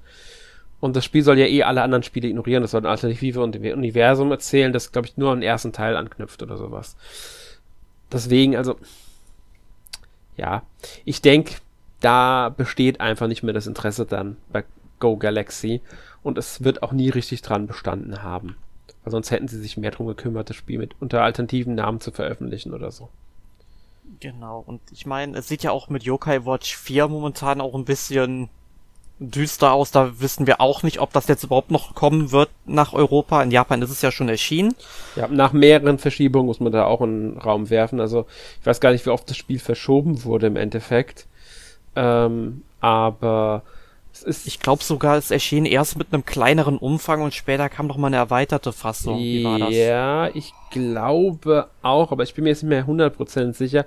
Ich weiß nur, dass die Switch-Version im Juni 2019 erschienen ist und die PS4-Version im Dezember 2019. Also es gibt davon auch eine PS4-Version. Ähm, da muss man halt auch sagen, hier gibt es dann, dann noch das Problem, dass Nintendo sich da nicht mehr mit reinhängt, wahrscheinlich beim Publishing was sie ja früher bei den Yokai Watch Spielen immer gemacht haben. Also wir müssen da ja auch Nintendo dankbar sein, dass wir die Yokai Watch Spiele überhaupt bekommen haben, weil äh, sie halt fürs Publishing zuständig waren, was ja auch bei ähm, äh, Inazuma 11 der Fall war. Und das ist halt jetzt nicht mehr der Fall. Ich glaube, auch bei Ace Attorney ist ja Nintendo ausgestiegen gewesen und man merkt halt hier, steigt dann der europäische Partner aus, hapert es dann oft bei der Umsetzung der Spiele. Ja, sehr, sehr schade. Ja, und bei Yokai Watch ist es halt bisher nur Level 5. In Japan sind sie auch Publisher, weiß man ja. Aber ich bin mir halt unsicher, ob Nintendo. Außer Nintendo schließt natürlich einen Exklusivvertrag für den West. Das geht natürlich auch. Kann man auch nicht ausschließen. Genau. Ja, aber wenn wir schon bei Yokai Watch sind, es erschienen ja auch auf dem 3DS noch zwei Yokai Watch Spiele, die wir hierzulande noch nicht gesehen haben. Das eine Spiel wäre Yokai Watch Blasters 2, also der Nachfolger zu Yokai Watch Blasters. Ähm, haben wir damals ja auch in einem Podcast besprochen, hat uns eigentlich auch so, ja, ganz gut gefallen, würde ich sagen. Mhm. Und der zweite Teil ist, so wie ich weiß, auch mit Yokai Watch 3, was ja dann auch noch erschienen ist vor ein paar Jahren, ähm, kompatibel. Und da finde ich es dann sehr schade, dass man Yokai Watch Blasters 2 ähm, eben nicht noch nachgereicht hat, wenn die beiden Spiele halt dann noch Inhalte gegenseitig anlocken können oder sowas, wäre das natürlich eine schöne Sache gewesen. Ja. Ja, und das andere Spiel, das hast du auf unsere Liste geschrieben, wäre äh, dann Yokai Sangokushi. Genau, ähm, das ist ein Ableger der Yokai Watch Reihe, die von, nicht von Level 5 selbst entwickelt wurde, die haben, war nur Publisher, sondern Koei Tecmo, die ja mittlerweile in jeder Reihe irgendwie mit drin hängen, haben das äh, äh, entwickelt. Und zwar ist es schon 2016 in Japan erschienen und damit, wenn ich mich jetzt nicht komplett äh, täusche, müsste das sogar rein vom Release-Datum her ähm, noch vor, also nee, ungefähr im Zeitrahmen von ähm, Watch 3 gewesen sein. Ich glaube sogar, es ist, ist noch vor Watch 3 erschienen, tatsächlich. In Japan. Watch 3 müsste nämlich Mitte 2016 gewesen sein und dieses Spiel war ähm, im April 2016. Es ist ein ähm, taktisches Runden, also rundenbasiertes taktisches Rollenspiel, das äh, auf Koei Tecmos Romans of the Three Kingdoms Reihe basiert. Ähm, man spielt halt unter anderem Jebanyan, Usapion und so weiter und so fort. Die, es geht irgendwie darum, dass sie einen Buch finden und da reingezogen werden. Ich habe im Gameplay-Material auch gesehen, dass, ähm, wie heißt sie nochmal, die, ähm, Hauptfigur aus Yokai Watch 3 nicht äh, Nathan. Man weiß, man kann ihn selbst benennen, aber ich meine jetzt den Standardnamen. Sie halt. Die ja, äh, du meinst Erika. Genau, Erika. Ähm, die ja, ich glaube, im Englischen ganz anders heißt, aber das ist egal. Äh, ja. Sie ist in dem Material auch schon zu sehen. Also sie spielt da auch eine ähm, Rolle. Logisch, Usapion taucht auf, damit spielt sie ähm, nachvollziehbarerweise auch eine Rolle. Ähm, und man hat halt diese Runden, also es läuft rundenbasiert ab, man bewegt seine Figuren äh, und kämpft halt gegen andere äh, Yokai quasi. Ganz typisches rundenbasiertes System in erster Linie. Ich glaube, man findet auch andere Verbündete noch und so weiter und so fort. Ähm, ich denke, hier war dann auch schon das Problem, wir können, wie gesagt, froh sein, dass wir Yokai Watch 3 überhaupt noch bekommen haben. Das wird Nintendo, ja. dafür wird Nintendo gesorgt haben. Äh, ansonsten, hm, ja, wird das Interesse nicht so groß gewesen sein, weder bei Nintendo noch bei Level 5 ja, Yokai Watch wurde ja leider nie zu diesem großen Ding, äh, das ich mal prophezeit hatte tatsächlich. Also mhm. als ich 2013 was ungefähr zum ersten Mal was von Yokai Watch gehört habe, mir das angeguckt habe, da dachte ich halt direkt, das wird so das nächste große Ding nach Pokémon. Aber ich glaube auch in Japan ist es nicht so durchgestiegen. Äh, um, sag ich mal, in einer Liga zu spielen. Es ist aber trotzdem dort noch weitaus beliebter als hierzulande, würde ich sagen. Ja, wobei es da auch schon nachgelassen hat mittlerweile. Ähm, es ist immer noch beliebt, keine Frage. Ähm, aber der große Hype um Yokai Watch, den man vielleicht sich erwartet hat damals, der ist halt einfach nicht da. Ich meine, klar, es sind Manga erschienen, es sind Ani ist eine Anime-Serie erschienen, es sind Anime-Filme erschienen. Ich glaube, der letzte Anime-Film müsste von 2018 sogar tatsächlich sein. Ähm, ich bin mir gar nicht sicher. Ich glaube, die Anime-Serie läuft sogar in Japan noch aktuell. Beziehungsweise es gibt eine, eine, eine zweite Serie. Also Yokai Watch 2 äh, heißt die und die startet jetzt im April, glaube ich, in Japan. War das, genau. Müsste im April starten. Die ist, ähm, die erste war ja nach 36 Episoden, glaube ich, war die rum, die eine Serie. Ähm, es gab mehrere Anime-Serien, muss man dazu sagen. Also nicht, dass jetzt, will, weil die erste war ja, glaube ich, 49 Episoden sogar lang, weil nee, davor gab es noch eine. Äh, ja, genau. Die war nämlich 214 Episoden lang. Also, man merkt schon, es gab einiges um Yokai Watch rum mit im, im Anime-Bereich auch. Und ähm, daran haben halt immer wieder neue auch angeschlossen. Aber ähm, der große Erfolg außerhalb von Japan war jetzt nicht da. Man kann sagen, die ganze ja, Reihe, also Videospielreihe hat im Laufe der Zeit ähm, bis 2020, ich weiß aber nicht genau welcher Stichtag in 2020, ähm, 16 Millionen Kopi also Kopien verkauft, etwa, also ausgeliefert. Was ja schon nicht schlecht ist für so eine Spielereihe, aber halt auch nicht der Riesenerfolg, den jetzt zum Beispiel ein ähm, Pokémon hat. Nee, da verkauft sich dann ein Exemplar, wenn es gut läuft, so oft. Ja. Gut, Gut, aber es gibt noch ein Level 5 Spiel auf unserer Liste, das hat mir auch nichts gesagt, das hast du in deiner Recherche gefunden, und zwar Time Travelers von 2012. Genau, das ist, ähm, wie du schon sagst, 2012 schon ein etwas älteres Spiel. Es ist, man kann es ein bisschen in die Visual Novel Richtung drücken, aber es ist keine reine Visual Novel, es ist eher ein, auch ein Adventure irgendwo mit Mystery Story ähm, bis Science Fiction, Cyberpunk. Also es geht grob darum, dass im Jahr 2013 in dem Spiel ist ein Mystery, ist halt ein, irgendwas, ein Mystery Hole wird glaube ich beschrieben, also ein Loch, hat quasi das Zentrum von Tokio verschluckt. Und 2031 droht es halt jetzt wieder zu passieren. Ähm, man spielt äh, ein Mädchen, also eine Teenagerin, die äh, durch die Zeit reisen kann und sie verbündet sich mit anderen Zeitreisenden, äh, um zu verhindern, dass ein weiteres Lost Hole, sowas genau, Lost Hole, auftritt. Und gleichzeitig müssen sie eine Terroristengruppe bekämpfen. Das Ganze ist halt, wie gesagt, ähm, Visual Novel mit Adventure, also man muss ähm, auch Entscheidungen treffen. Es ist auch wichtig, die richtigen Entscheidungen zu treffen. Wenn man falsche Entscheidungen trifft, kann das halt dazu führen, dass man stirbt oder sowas. Ähm, um weiterzukommen, muss man richtige Entscheidungen treffen. Man kann aber durch die Zeit zurückreisen und sowas. Ähm, am Ende trifft man aber auch Entscheidungen, die zu verschiedenen Enden führen können. Außerdem gibt es auch Quicktime-Events, in denen man halt richtige Momente, richtigen Knopf drücken muss. Die 3DS-Version hat genauso wie die PS Vita-Version, das Ding ist für PS Vita und PSP auch erschienen, ähm, Touchscreen sogar unterstützt gehabt. Ähm, Ja, ich habe mir gerade auf jeden Fall Gameplay-Material dazu angeschaut. Das sieht echt sehr schick aus, das Spiel. Finde ich nämlich auch. Also ich hätte das gerne gespielt, das Ding.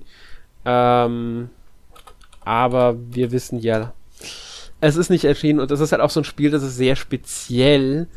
Deswegen muss man halt da sagen, ähm, 2012 oder in La Jahren danach waren Visual Novels noch schwächer besetzt als heutzutage. Mittlerweile erscheinen ja sehr viele Visual Novels auch. Für die Switch zum Beispiel. Ähm, Der erscheint ja fast jede Woche eins. Ja, das ist halt, weil es auch sehr einfach geworden ist durch den E-Shop und alles. Ähm, und es haben sich auch mehr Käufer gefunden dafür. Ich meine, sogar Nintendo bringt jetzt äh, mit den Famicom Mystery Detective Spielen äh, quasi Visual Novel zurück. Ähm, wobei die auch sehr stark Adventure-lastig ist, aber da sind ja, sind ja einige Visual Novels. Ähm, und deswegen, ich denke, es war damals einfach noch nicht die Zeit für so ein Spiel. Vielleicht ist es auch nicht gut genug angekommen in Japan, ich weiß es nicht. Ich weiß nur, dass die Famitsu dem Spiel damals 36 von 40 Punkten gegeben hat. Ähm, also der Hauptgewinn schon für ein Spiel. Ja, also jeder, jeder Tester hat damals 9 von 10 Punkten gegeben. Ja, die waren sehr überzeugt. Genau. Das Spiel soll halt auch sehr gut sein, aber wie wir ja jetzt wissen, es ist halt nicht erschienen und ähm, das ist also ein Spiel, das ich schon irgendwo ähm, gerne gespielt hätte, was aber halt die wenigsten kennen, leider. Ja. ja. Und wir haben, oder du hast noch ein Spiel mit auf die Liste gesetzt, das ich nicht auf dem Schirm hatte, ich aber wusste, dass es dieses Spiel gibt. Und zwar Adrian Mystery Dungeon 2 aus dem Jahr 2017 von Atlus respektive Spike Chunsoft. Ganz genau. Ähm, also die Adrian-Reihe ist ja eh äh, DS, 3DS verhaftet. Wir haben einige Spiele, aber bei weitem nicht alle bekommen in Europa. Ähm, ich äh, habe davon auch paar gespielt, besonders die ähm, Untold-Spiele, das sind ja Remakes von den ersten zwei Teilen gewesen, also Adrian Odyssey 2 Untold, äh, Untold, äh, 2 Untold, sowas. Adrian Mystery Dungeon kam auch bei uns raus, 2015 mhm. damals noch, aber 2017 war anscheinend wegen der Switch dann schon zu spät. Da wurde ja dann auch schon von dem Entwicklerteam gesagt, dass ähm, sie langsam aber sicher diese ähm, Reihe auslaufen lassen, weil sie auf anderen Systemen nicht funktioniert. Durch das Spielprinzip. Ich glaube, das letzte Spiel, das in der Reihe noch erschienen ist, also nach Mystery Dungeon 2, Adrian, Mystery Dungeon 2 kam ja noch dann Adrian Odyssey 5 2017 und dann kam noch Adrian Odyssey Nexus, das hat es mhm. auch noch auf dem 3DS 2019 nach Europa geschafft, beziehungsweise überhaupt ja. weltweit. Danach war es dann aber vorbei, das war der letzte Teil bis heute. Und ähm, das Problem ist halt, man zeichnet ja die Karte mit auf dem unteren Bildschirm, zumindest in der Hauptreihe. Und das geht halt auf der Switch in der Form nicht mehr. Nee, da müsste man schon sehr kreativ werden. Ja, man müsste halt entweder äh, den Bildschirm ähm, teilen, links spielst du, rechts hast du die Karte, auf der du mitzeichnest, dann brauchst du aber erstmal einen Stylus, den hast du nicht mehr standardmäßig. Oder du müsstest halt die Karte immer öffnen, währenddessen siehst du halt nicht mehr, was vor dir passiert, was ja nicht schlimm ist, weil erst durch Bewegung bewegen sich auch Gegner. Und dann musst du aber, du unterbrichst halt jedes Mal und so kannst du halt immer mitzeichnen, theoretisch. Gut, es gab natürlich in neueren Teilen auch die Funktion, dass das, ähm, das Spiel automatisch mitzeichnet. Da konntest du einstellen, was soll überhaupt eingetragen werden, aber du musstest manche Dinge trotzdem selbst auf der Karte markieren. Könnte man natürlich lösen, möglich ist es, keine Frage. Äh, ich hoffe, sie werden es irgendwann auch angehen.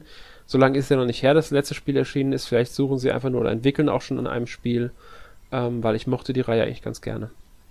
Genau, ich habe mir die dann auch tatsächlich im vorletzten Jahr, ich habe mir alle Teile auf dem 3DS danach gekauft. Mhm.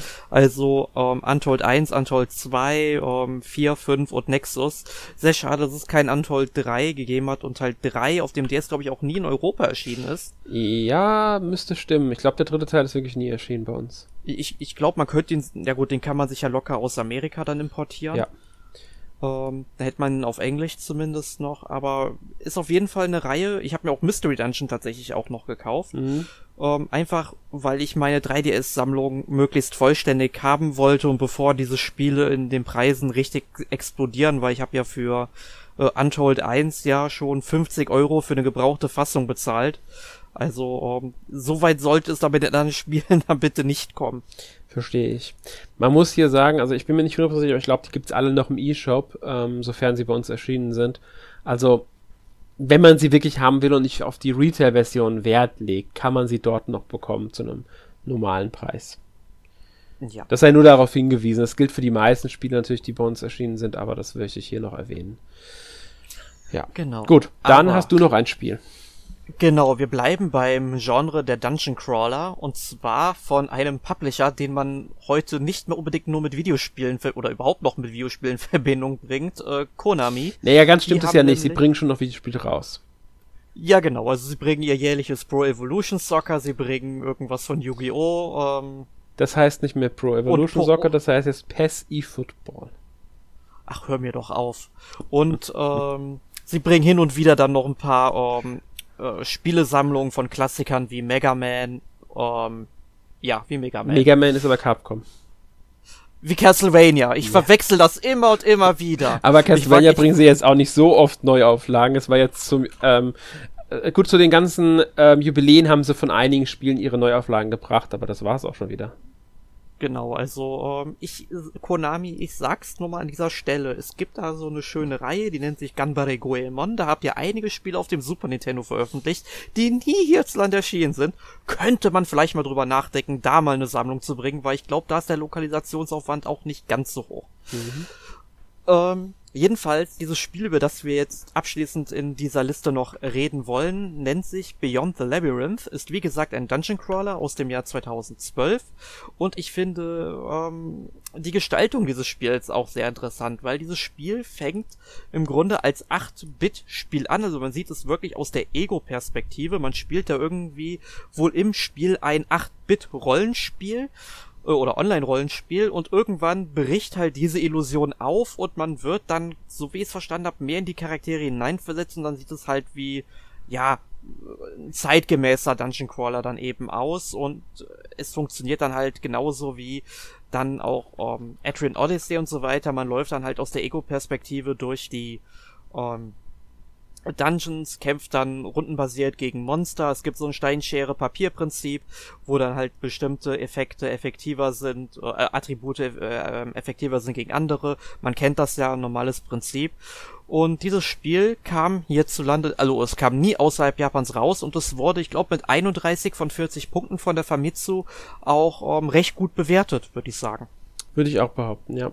Ich muss auch sagen, ich habe das Spiel damals bei der Ankündigung mitbekommen und war sehr daran interessiert, äh, was auch daran liegt, dass ähm, TriAce für die Entwicklung zuständig ist und TriAce hat ja seit, durch einige Spiele, mal abgesehen von Star Ocean jetzt, äh, mich schon äh, immer wieder mal überzeugen können. Resonance of Fate zum Beispiel habe ich ja ähm, auch sehr gerne gespielt.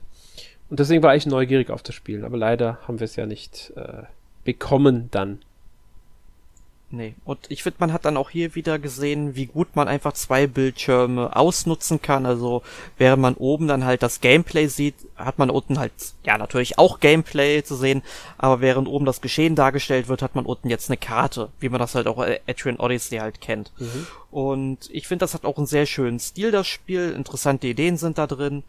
Und ja, ich finde, auch hier sehr schade, dass wir das eben nicht bekommen haben. Ja, und auch hier dürfte reingespielt haben die Tauglichkeit für den Westen oder halt auch der Erfolg in Japan. Wir dürfen nie vergessen, dass Spiele, gerade auch Anfang der 2010er war das noch gar nicht so ungewöhnlich, dass Spiele noch ein bisschen auf sich haben warten lassen, ähm, bis sie in den Westen portiert wurden, gerade solche textlastigeren Spiele oder halt Rollenspiele. Ähm, und da ist halt dann oft auch so hm, war es nicht erfolgreich genug, dann wird beschlossen, es gar nicht erst im Westen zu veröffentlichen. Manchmal gehen sogar die Entwickler hin und sagen, sie planen gar nicht erst es im Westen zu veröffentlichen, ähm, was halt natürlich komplett in Ordnung ist. Es ist denen ihre Entscheidung, aber immer wieder schade. Ja. ja. Ich meine, ähm, bestes Beispiel dafür ist, also auch Mitte der 2010er haben wir sowas. 2012 in Japan, Yakuza 5, mhm. 5. Dezember 2012 und am 8. Dezember 2015 ist das Spiel dann ähm, erst bei uns rausgekommen, ja, wo die PlayStation 4 schon seit zwei Jahren auf dem Markt war. Ja. ja. Ich meine, gut, PlayStation 3 Spiele kamen sowieso, die kommt teilweise heute auch noch raus. Ja, also ich kann mich dran erinnern, ich glaube 2017 habe ich Trails of Cold Steel für die PS3 ähm, getestet. Ja, also ähm, ist schon teilweise echt irre, wie lange ähm, manchmal Konsolen dann noch supported werden mit Software. Ja. Das stimmt. Gut. Aber jetzt haben wir ja einfach mal ein paar Spiele aufgezählt und auch ein paar ähm, Erklärungsversuche gegeben, warum eben diese Spiele zurückgehalten wurden, warum sie nicht bei uns erschienen sind. Und jetzt stelle ich dir die Frage, ist das für die Entwickler eine verpasste Chance gewesen, Alex? Ich kann nur mit einem Jein antworten. Ich denke, ein paar Spiele hätten durchaus Käufer gefunden, ähm, Gerade sowas wie Inozumi 11, Go 3, Galaxy, denke ich, war eine verpasste Chance, weil die Reihe war dann doch beliebt genug anscheinend im Westen, um alle um die Teile zu veröffentlichen. Ich meine, da wurde ja wirklich fast, ich glaube, jährlich sogar ein Spiel in Europa rausgeworfen. Der normale Level 5 Rhythmus, könnte man sagen. Ja, genau. Ähm, dasselbe gilt für Yokai Watch Blasters 2, aber da haben wir ja schon den Vorgänger sehr spät bekommen und da denke ich mal, waren die Verkaufszahlen einfach nicht äh, gut genug. Ähm, Adrian, Adrian Mystery Dungeon 2, denke ich, wäre noch gekommen, wenn die Switch nicht erschienen wäre. Da bin ich eigentlich ziemlich sicher, dass wir das Spiel gesehen hätten. Da wird dann wahrscheinlich einfach dieses Moment, die Switch ist da, wir bringen jetzt nur noch das äh, Adrian Odyssey Nexus raus und dann war's das.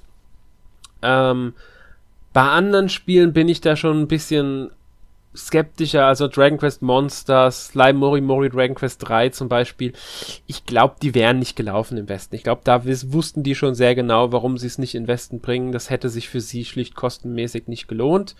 Selbe geht auf Dragon Quest 11, weil da wussten sie, sie bringen die Switch-Version, warum sollen sie es noch auf dem 3DS bringen? Ähm, bei besonders sehe ich es als verpasste Chance tatsächlich bei den beiden Ace Attorney-Spielen, bei Daigekuten Saiban und Daigekuten Saiban 2, weil ich glaube, dass die schon ihre Fans gefunden hätten und der Aufwand jetzt nicht größer gewesen wäre als bei anderen Ace Attorney Spielen. Da wäre halt wirklich die Übersetzungsarbeit das Hauptproblem gewesen. Ähm, da hätten sie halt wie bisher nur auf Englisch setzen können, also wie bei den Vorgängern. Wäre natürlich schade für die, die die Spiele auf Deutsch spielen wollen, bin ich auch einer von. Ich habe zwar auch Dual Destinies und Spirit of Justice gespielt, aber ich finde es auf Deutsch gerade bei den Spielen angenehmer, weil sie halt dann doch sehr, sehr textlastig sind. Wobei ich mittlerweile weniger, äh, mich damit daran weniger stören würde als noch vor ein paar Jahren. Deswegen könnte es gut sein, dass wenn sie jetzt erscheinen würden, ich die einfach spielen würde. Ähm, aber da denke ich, war es auch eine verpasste Chance. Es sind, es ist, wie gesagt, ich sehe es zwiegespalten je nach Spiel. Beyond the Labyrinth schwer einzuschätzen, ob das bei uns erfolgreich gewesen wäre. Der hätte es stark vom Marketing abgehalten, äh, abgehangen und ich denke mal, da war es auch. Der ähm, einmal die 31 von 40 bei Famitsu. Man weiß nicht, wie die anderen Wertungen in Japan waren und wie die Käuferreaktionen waren. Die spielen bei sowas ja dann auch immer mit rein. Ja. Ja, also ich stimme dir in sehr vielen Punkten auch zu. Also ich kann da eigentlich auch nur mit einem Jein antworten, aber einfach mal diese ganzen Probleme ausgeklammert, die es dann bei der Lokalisation oder bei den Verkaufszahlen eventuell gegeben hätte, damit sich dann eben eine Veröffentlichung im nicht japanischen Landen ähm, gelohnt hätte. Da würde ich aber trotzdem sagen, klar, das ist definitiv eine verpasste Chance. Vor allem so in den letzten beiden Jahren vom 3DS, wo auch Nintendo selbst nicht sehr viel rausgebracht hat. Man hätte quasi keine große Konkurrenz gehabt ähm, von den Spielen her. Aber klar, man kann das eben nicht so einfach sagen. Aber wie gesagt, wenn man diese ganzen Probleme halt mal ausklammert, wenn es die Switch zum Beispiel auch nicht ge geben würde, dann hätte, glaube ich, jedes dieser Spiele eine sehr große Chance gehabt, auch Käuferschichten hierzulande zu finden. Ich denke, wenn die Switch nicht gekommen wäre, hätten wir einige davon tatsächlich so auch noch bekommen. Gerade ähm, sowas wie jetzt äh, Adrian Mystery Dungeon 2. Vielleicht auch Yokai Watch Blasters 2 Hätte mich nicht überrascht, aber das ist halt, wie gesagt, erst 2017 erschienen. Das war das Jahr der Switch. Ähm, aber auch mit der Switch stimme ich dir zu, dass sie den Markt ohne Nintendo ab 2017, spätestens ab 2018 hätten nutzen können, um nochmal ein bisschen zu punkten, weil es gab schon einige Spiele, die nicht direkt gewechselt sind zur Switch, die aber den 3DS hatten und sich da gerne Spiele gewünscht hätten oder die auch immer noch den 3DS hatten und trotzdem bereit gewesen wären, noch Geld für Spiele auszugeben, so wie ich zum Beispiel. Wenn jetzt ja. ähm, auch einen EX Troopers oder einen, ähm, was weiß ich, lass mal außen vor irgendein anderes Spiel, ein komplett neues Ace für ein 3DS nochmal erschienen wäre, hätte ich zugeschlagen. Aber es ist wie es ist, sage ich mal. Ich, ich, man kann es leider nicht ausklammern, aber ähm, klammert man diese ganzen Probleme aus und geht nur mal so. Ja, es ist natürlich kann es sein, dass sie damit eine Chance verpasst haben, um kleine Überraschungserfolge zu erzielen. Was man auch bedenken muss, warum Lokalisierung heute etwas einfacher geworden ist. Viele Spiele erscheinen heutzutage, also mittlerweile in diesen letzten Jahren, sehr oft auch schon mit englischen Texten in Japan. Das habe ich bei einigen Demos gemerkt, die ich mir aus dem Japan Store äh, für die Switch runtergeladen habe. Zum Beispiel Disgaea hatte schon englische Texte im Spiel drin. Und das ist natürlich dann nochmal was ganz anderes für die Publisher. Wenn sie die Spiele sowieso direkt in Japan schon mit Englisch veröffentlichen, können sie natürlich auch viel leichter in den Westen bringen.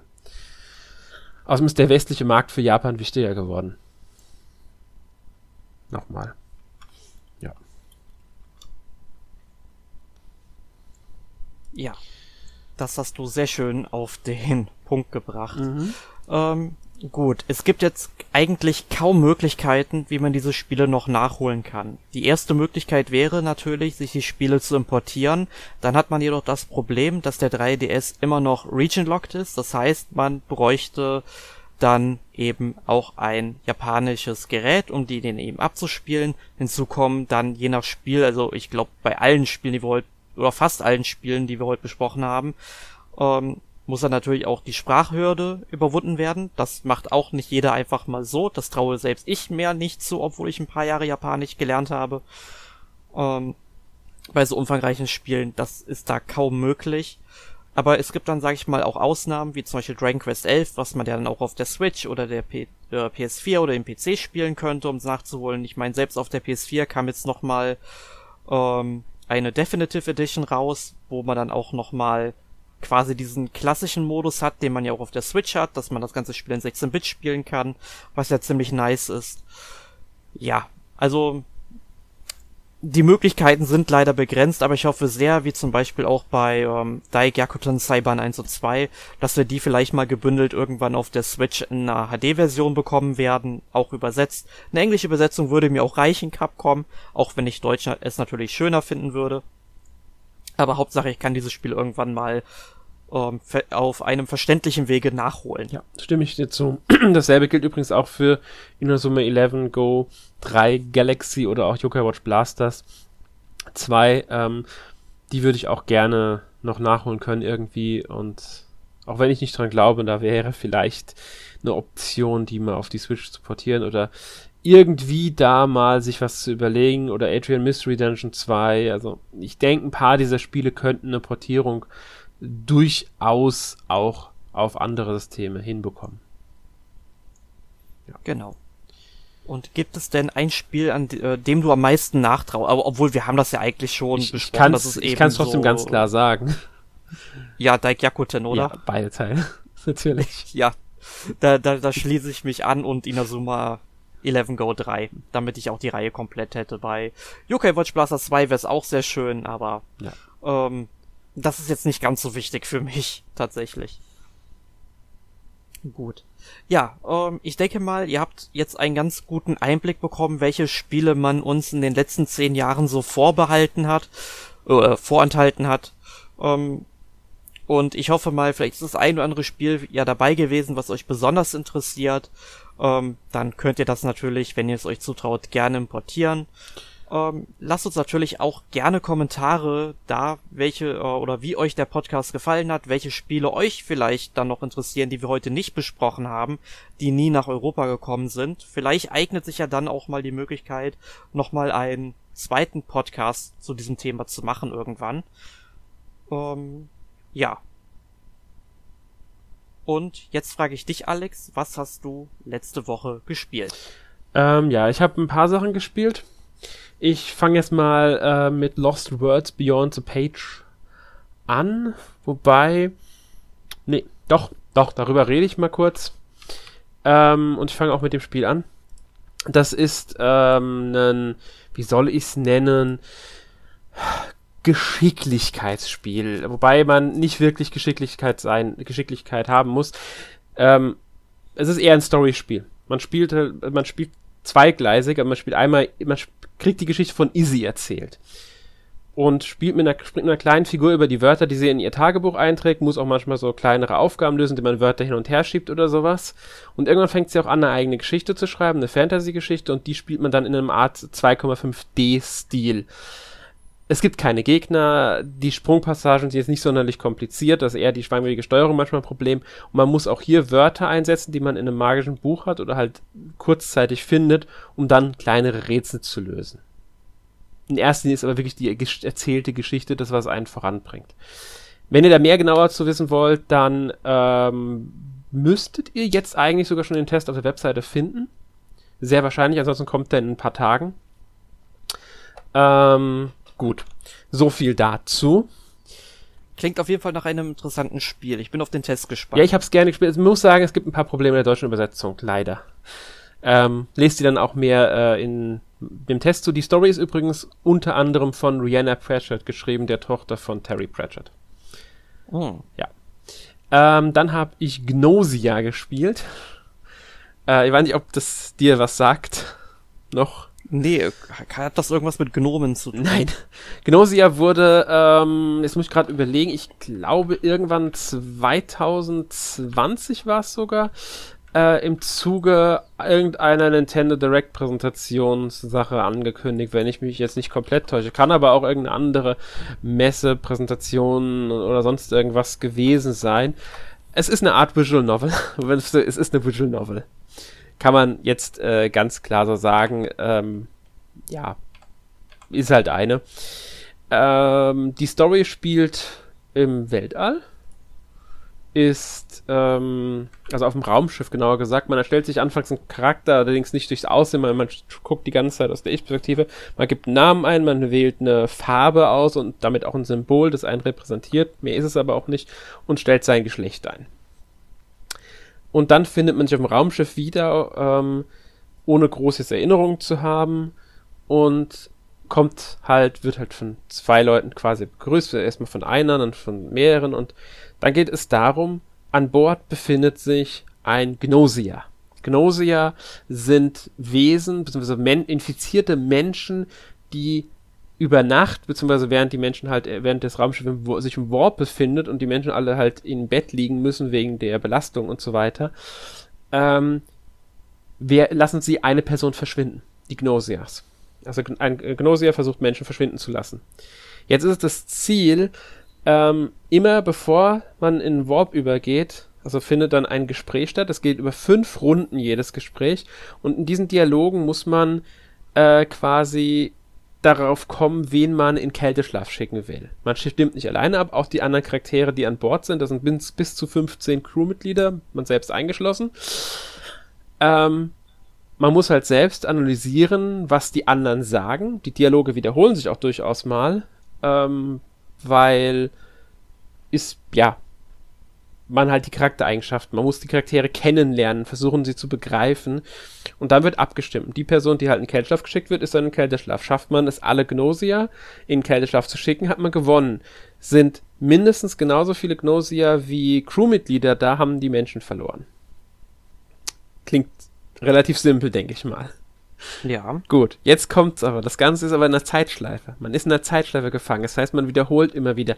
Es beginnt, nachdem man äh, entweder gewonnen oder verloren hat, gewinnt immer wieder ein neuer, beginnt ein neuer Loop, der allerdings neue Voraussetzungen hat. Es gibt mehr Crewmitglieder, es gibt Magnosia, später kommen weitere Sachen dazu, neue Rollen, wie zum Beispiel der Engineer, der dann äh, über Nacht während dem Warp einen einzigen Charakter analysieren kann, um rauszufinden, ob das ein Mensch oder ein Gnosia ist. Es gibt den Arzt, der feststellen kann, ob die Person, die in Kälteschlaf geschickt wurde, Mensch oder Gnosia war. Dadurch kann man halt sich ermitteln, wenn jetzt zum Beispiel 14 Crewmitglieder sind und drei Gnosia, kann man sich dadurch dann errechnen, okay, wer ist eventuell ein Gnosia.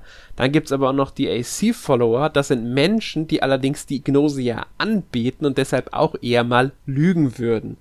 Genauso kann man Rollen für sich beanspruchen. Zum Beispiel kann dann ein Gnosier kann behaupten, dass diese Person, also die Gnosier sagt dann, ich bin der Techniker. Und sagt jemand anderes, nee, nee, ich bin der Techniker. Du weißt aber nicht, wer jetzt der echte Techniker ist und musst selbst versuchen, das zu ermitteln, wer ist denn jetzt wirklich der Techniker.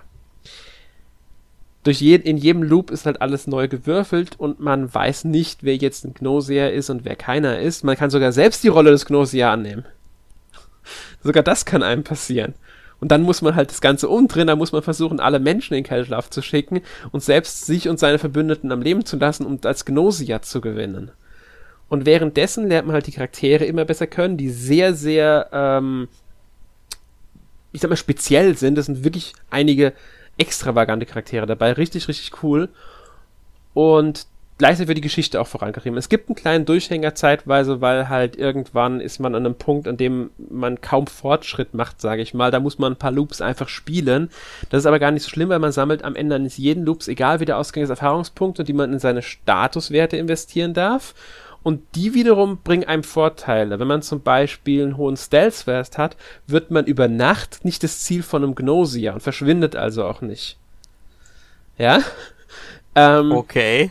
Das heißt also, das ist auch wichtig zu bedenken, welche Charakterwerte brauche ich. Außerdem gibt es in den Gesprächen, die man ja führt, diese Befragungsrunden, kann man ja selbst auch was sagen. Wählt man halt dann aus, ob man jemanden äh, halt an jemanden zweifeln will, ob man jemanden beschützen will, anfangs nur. Da kommen aber weitere Aussagen hinzu. Diese hängen aber zum Teil auch davon ab, dass bestimmte Werte von dir hoch genug ist. Nur wenn dein Charme hoch genug ist, kannst du eine bestimmte Aussage treffen, zum Beispiel.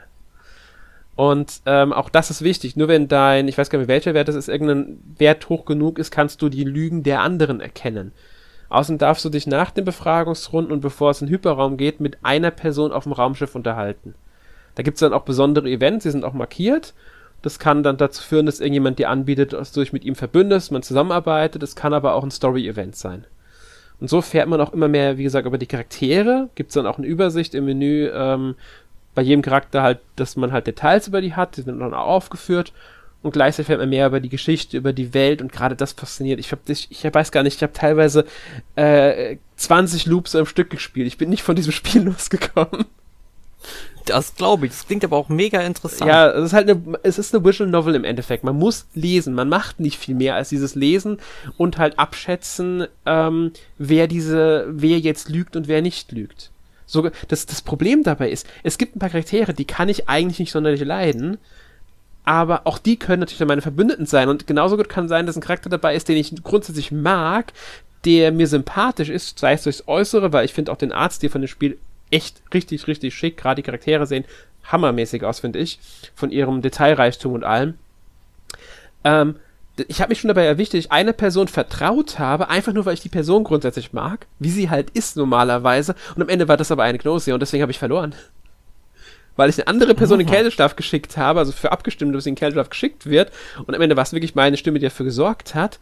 Und nur weil ich diese Person nicht so mag, aber die Person war dann, war dann ein Mensch da muss man halt dann auch aufpassen. Also das ist schon sehr, sehr cool, das, äh, wie ich finde. Ähm, wer es genauer wissen will, also wer sich dafür interessiert, ich habe für Lost Dungeon einen Test dafür geschrieben. Ähm, könnt ihr euch gerne mal äh, dort durchlesen. Ähm, ja. Sehr, sehr schöne Visual Novel für die Switch. Ja, aber du hast auch noch ein drittes Spiel gespielt. Genau, ich habe dann bei Spiel, es ist ein DLC, es ist ähm, Immortals genau. Phoenix Rising Mythen aus dem Reich des Ostens, der zweite DLC, ähm, der jetzt wieder ähm, im Gegensatz zum ersten klassisch ist wie halt das Hauptspiel. Man hat wieder ein, halt ein komplett neues Gebiet, zwei Gebiete sind es genauer gesagt, die man erkunden kann. Diesmal mit einem neuen Charakter Q und mit chinesischer Mythologie. Finde ich richtig gut. Es äh, spielt sich halt wie das Hauptspiel in weiten Teilen, wobei sie ein paar Sachen angepasst haben. Zum Beispiel gibt es jetzt keinen Kombo-Zähler mehr. Stattdessen haben sie jetzt äh, diese göttlichen Siegel und wenn du halt das auflädst, dann erhöht sich eine Stufe und desto höher die Stufe ist, drei Stufen gibt es, desto mehr, höher ist der Schaden. Also der Effekt wie die Kombo-Zähler, nur dass es halt das anders ausfällt. Und statt wenn du getroffen wirst, fällst du auch nicht mehr komplett auf Null runter, sondern du fällst eine Stufe in deinem Kombo-Zähler, also in dieser göttlichen Siegelstufen runter. Ähm, es gibt noch ein paar andere Sachen, die sie angepasst haben. Ähm, aber im Weiten ist es halt schon logischerweise ähm, das Hauptspiel. Es fühlt sich wie eine halbe Fortsetzung an, kann man fast sagen. Und auch vom Umfang her finde ich ja schon sehr gut. Ja, ich finde es auch vom Umfang her sehr schön und es erzählt auch wieder eine sehr interessante Geschichte. Ähm, halt diesmal mit den ganzen chinesischen Mythen und ähm, also finde ich einen richtig, richtig guten äh, DLC. Macht mir sehr viel Hast Spaß. Hast du es denn schon durchgespielt? Nee, ich bin noch nicht durch mit, ähm, aber ich bin, denke ich mal, ich habe nicht mehr so viel, denke ich. Ich bin gerade dabei, noch die äh, so ein paar andere Sachen zu erledigen. Ähm, hab noch eine, äh, ein so ein Jahr. Wie hieß es im Hauptspiel Tartaros? Äh, Spalt, nee, Tartaros, wie hießen? Äh, Gewölbe des Tartaros. Genau. Da gibt es auch wieder ein Äquivalent dafür, sage ich mal. Ähm, die heißen ein bisschen anders. Da bin ich jetzt noch, habe ich noch eins zu erledigen und ähm, ansonsten werde ich dann so mich demnächst so langsam zum, denke ich mal, ich denke, ich weiß es natürlich nicht, Ende aufmachen. Ja, wie viele äh, Stunden hast du denn bisher schon reingesteckt? Weil ich möchte es in den nächsten Tagen auch gerne spielen. Ich und damit ich es schon mal planen kann. Ungefähr sieben schätze ich gerade mal. Ich habe halt okay. nicht, ich habe nicht rein, ich habe viel mich sehr stark auf die Story konzentriert, aber nicht komplett. Also man kann sagen, von der Größe her sind's, ähm, ist es wie zwei Gebiete aus dem Hauptspiel. Ungefähr. Vielleicht ah. nicht ganz. So, wie gesagt, zwei Gebiete, vielleicht ist ein Gebiet nicht ganz so groß wie die. Im Hauptspiel wird minimal kleiner, aber so ungefähr kommt es hin, dass die so ja, vielleicht sind es auch zusammen einge eingebietet. Es ist ordentlich, für ein DLC finde ich ausreichender Umfang. Und es gibt okay, auch wieder einiges gespannt. zu entdecken. Ja, ja das, das, hat mir ja im ersten DLC so ein bisschen gefehlt, dass man da im Grunde nichts entdecken konnte. Ja, mir auch. Der erste DLC war ja rein die Prüfung. Ja. Gut, das war's aber dann von mir. Jetzt habe ich, glaube ich, lang genug geredet. Jetzt gebe ich mal ab an dich. Ja, danke Alex. Ähm, ich habe diese Woche gespielt Persona 5 Strikers. Da hatten wir zwar vor kurzem einen Podcast zu, aber jetzt kann ich sagen, dass, dass ich das Spiel durchgespielt habe.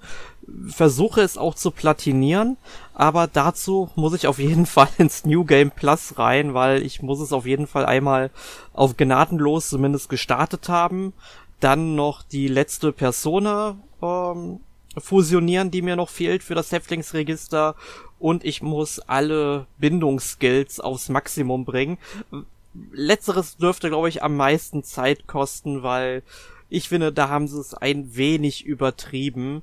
Äh, das hätte man auch etwas kürzer fassen können. Ähm, aber ich muss trotzdem sagen, mir hat das Spiel im Nachhinein dann besser gefallen als der Anfang. Die Story wurde immer besser am Ende gab's dann auch ein paar nette Twists, ein paar davon wusste ich leider schon, weil ich da schon drüber mit jemandem geredet habe und wo dann der ein oder andere Charaktername fiel und dann mir ein Lachen entgegengebracht wurde, da wusste ich, okay, es entwickelt sich in diese Richtung. Aber grundsätzlich ähm, mag ich es und ich überlege jetzt gerade, ähm, ob ich das New Game Plus dann morgen oder so starten soll. Ich müsste es im Grunde auch nur bis zur zweiten Stadt ungefähr spielen und dann könnte man repetitive Aufgaben machen, um die Bindungsskills hochzuhalten zu treiben. Ähm, überlege ich gerade noch tatsächlich. Ja, ähm, dann habe ich gespielt Bravely Second, habe ich ja vorhin schon erwähnt, auf dem 3DS, habe jetzt ungefähr 10 Stunden dieses Spiel ja reingesteckt. Ich finde es halt ganz cool, wie sich die alten Elemente mit den neuen verbinden. Also es ist zwar grundsätzlich immer noch die gleiche Spielwelt, die ist aber so im Detail anders aufgebaut. Also da gibt es dann neue Städte, da befindet sich dann auf einmal hm, ja eine neue Höhle, die man besuchen kann. Da gibt es ein Gebirge, was jetzt, sag ich mal, den Weg abtrennt und dass man am Anfang mit einem Boot unterwegs ist, noch nicht aufs Meer rausfahren kann.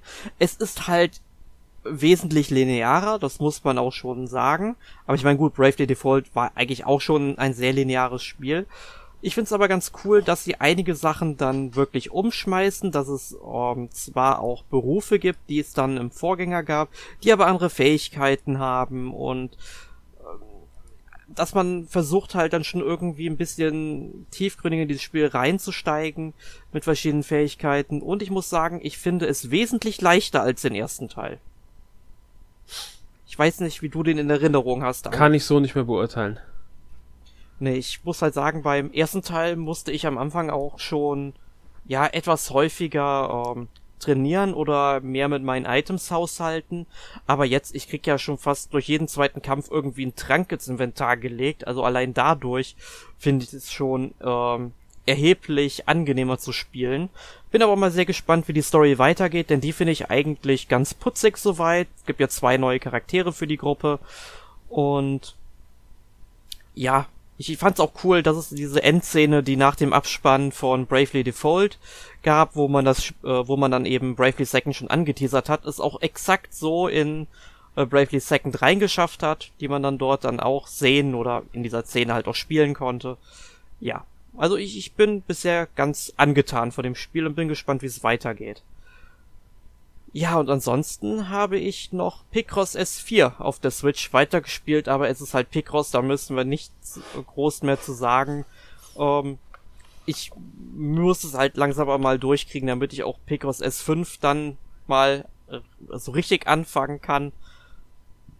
Weil, wenn das so weitergeht, bekommen wir in den nächsten Monaten ja schon Picross S6 und S7 vielleicht sogar noch dieses Jahr. Se sehen wir mal, wie es weiterläuft. Ja. Nee, aber ansonsten habe ich diese Woche eigentlich nichts mehr gespielt, zumindest nichts Erwähnenswertes. Gut, ähm, dann wären wir mit dieser Rubrik auch durch und in der nächsten Woche besprechen wir dann ein Spiel, das die Gemüter zur Weißglut treiben kann. Crash Bandicoot 4, It's About Time. Man hat vielleicht meinen kleinen Ausraster in der letzten Woche noch im Kopf. Ja. Ja. Gut. Und ähm, ja, mal sehen, ob ich nächste Woche dabei bin, aber Alex und Arne, also du und Arne seid dabei. Ja. Gut. Dann hätten wir das auch geklärt. An der Stelle bedanke ich mich bei dir, Alex, dass wir dieses Thema heute aufnehmen konnten. Sehr gerne. Und ich bedanke mich auch bei euch, liebe Hörer, dass ihr so lange durchgehalten habt. 90 Minuten Podcast sind nicht immer leicht zu verdauen, aber ich hoffe, ihr habt einige interessante Sachen mitgenommen. Und wie gesagt, wir würden uns selber Kommentare, Lob und Kritik in den Kommentaren sehr, sehr freuen. In diesem Sinne wünsche ich euch noch eine schöne Woche und bis zum nächsten Mal. Tschüss. Tschüss.